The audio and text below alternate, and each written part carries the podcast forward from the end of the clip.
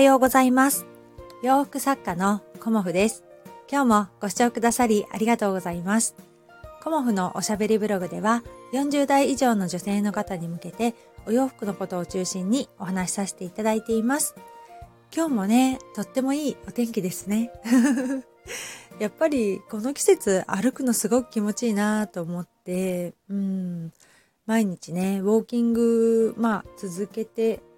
1年と、まあ、半年はもう優に超えているかな。もうすぐ2月で2年になるんですけど、うん、歩くっていうことがね、あのー、毎日の日課になってきたので、うん、季節を感じながらね、まあ近所しか歩いてないんですけどね、うん、近所の季節の変化を感じているというような感じですが、あのー、今日はね、お洋服のあのお話の前に、あのー、大福屋さんうん、北鎌倉のね、駅前に、あの、大福屋さんができたんですよね。うん。まあ、あの、それはね、なんていう大福屋さんかっていうと、あの、鎌倉果実大福、花火師って読むのかなうん、で鎌倉本店っていうのがあの北鎌倉にあって、まあ、山の内なんですけどもほぼほぼね駅前なんですよね。であのまあパンフレットね、いただいてきたんですけど、花より大福っていう風に書いてあってね、うん、花のように美しいフルーツ大福を作りました。その時々の一番の美味しい果物を日本全国から選び抜き、皆様にお届けしますっていうようなことがね、書いてあって、あの、どういう大福かっていうと、あの、フルーツがね、結構丸ごとのフルーツの、あの、周りにね、白あんがあって、で、あの、最後にね、牛皮でくるんであるっていう、あの、大福なんですけど、もうね、あの、昨日ね、娘が買ってきてくれて、うん、で、息子がね、毎日、あの、多分改札をね、改札っていうか、ホームからきっと見えるんだと思うんですけど、食べてみたいなって思ってたみたいで、うん、昨日はね、あの、柿と梨と、あとみかんとグレープフルーツを買ってきてくれて、で、糸結びっていうような感じで、あの、まあ、大福丸くなってるところに、あの、ぐるっとね、糸を回して、で、あの、そこを結んでギューって、あの、どんどん強く、あの、引っ張っていくと二つに切れて、まあ、お花のようなね、断面になりますよっていうね、あの、食べる前にも楽しめるというかね、あの、なかなかね、これ、いいなと思ったので、今日はね、ご紹介させていただきました。うん、なんか、季節ごとにまあ、フルーツ違うみたいなんですけど、パンフレットにはね、まあ、10種類以上ですかね。いちご、マンゴー、マスカット、桃、キウイ、みかん、りんご、梨、柿、パイン、ぶどう、メロン、イチジクっていう風になってるんですけど、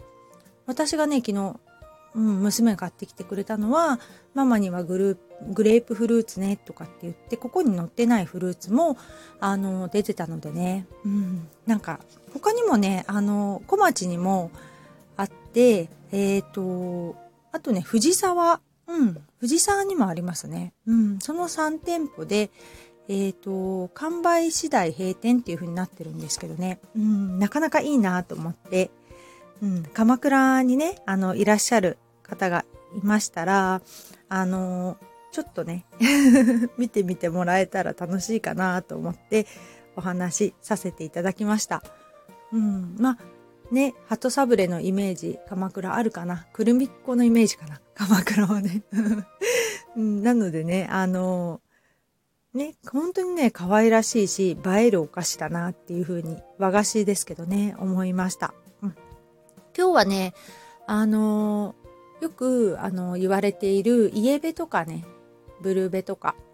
うん、パーソナルカラーとか、そういうものをね、あのまあ、自分に取り入れていますかとかね、あの、取り入れたいですかとかっていうような、あの、お話とね、私が思うことを、あの、お伝えしたいなと思うんですけど、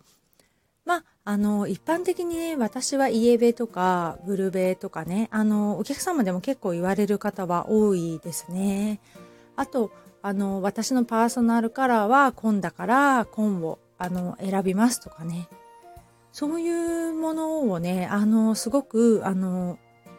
参考にするっていうのかな、信じていらっしゃる方が意外にいるんだなっていうことを、あの、思いました。うん。で、私自身は、あの、そういうことにとらわれないで、もうお洋服とかお色味っていうのはね、あの、その時の、あの、一期一会というかね、その時のやっぱり感覚が大事だなっていうふうに思うし、あの、一口にね、紺とかって言っても、お色がね、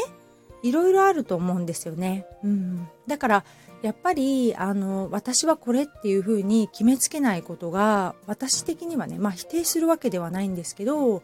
いいんじゃないかなっていうふうに思います。うん。まあ、それをね、知っておくことで、あの、お洋服が選びやすくなるというのであれば、あの、知っておくことがね、いいんだと思うんですけど、あの、見ていただく方によってね、あの、まあちょっと違ってくるっていうのも、あの、おっしゃってたので、お客様はね。なので、そこに、あの、とらわれないで、私はね、お色を選んでいただきたいなっていうふうに思います。うん。本当にね、あの、かけているお洋服の中でね、私はこの色はダメなんですっていうね、あの、お客様もいらっしゃるんですけど、まあね、あの、試しに着てみてくださいっていう感じで、あの、ご試着くださる方、あの、結構いるんですけど、そうするとね、意外といいとかね、え、こんなお色私初めて選びましたっていう方がね、あの、いて、やっぱりそういう発見もね、あの、楽しくなる要素じゃないかなっていうふうに思います。うん。まあ、あの、私にはこの色が似合うっていうのをすごくね、知っていることも、あの、大事だし、あの、自分としてもね、お洋服選びやすくなると思うんですけど、あの、絶対ダメっていうような、あの、風に思わないでね、なんていうのかな、試着できるチャンスがあるのであれば、うん、逆にね、いつも着ないお洋服を着てみるっていうのもいいんじゃないかな。っていうふうに思って、あの、お話しさせていただきました。うん。お色ってね、あの、本当にたくさんあって、リネンのグリーンとかね、リネンのピンクとか、リネンの赤とかっていうだけでも、あの、いろんなお色味があるんですよね。うん。あと、あの、照明の関係でね、あの、お色移り変わっちゃう時もあるので、もしお色がすごく気になるのであれば、あの、自然光でね、あの、お色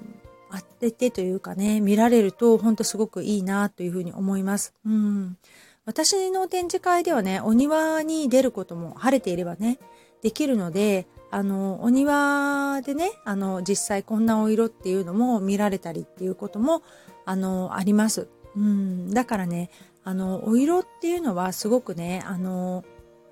お顔写りだとか、その方のね、雰囲気にすごくね、大きく関わってくるものなので、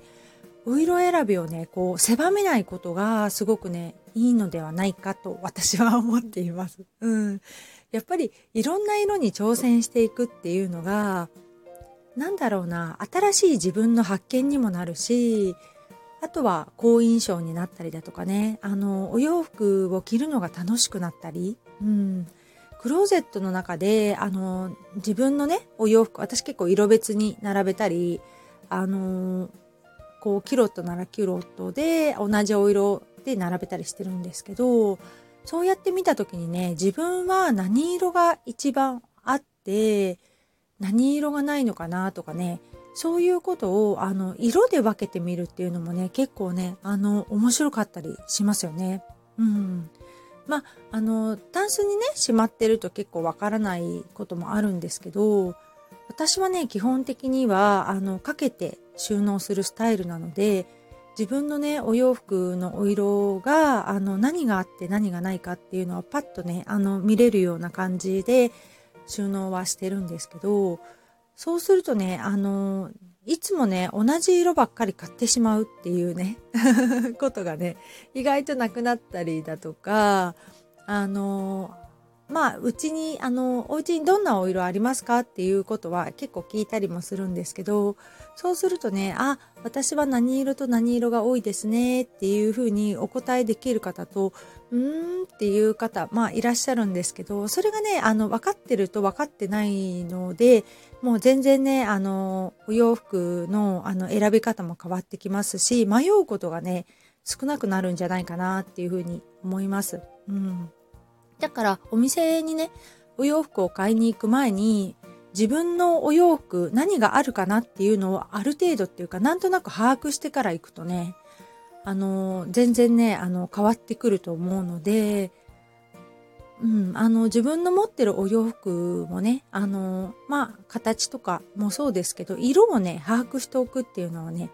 結構、あの、お店に行って、ん何買おうっていう、あの、迷わないなんだろうな、方法の一つかなっていうふうにも思います。またね、あの、これから冬のお洋服買いに行かれる方もいらっしゃると思うので、何かね、ご参考になったらいいなというふうに思います。今日もご視聴くださりありがとうございました。洋服作家、コモフ、小森屋隆子でした。良い週末をお過ごしくださいね。失礼します。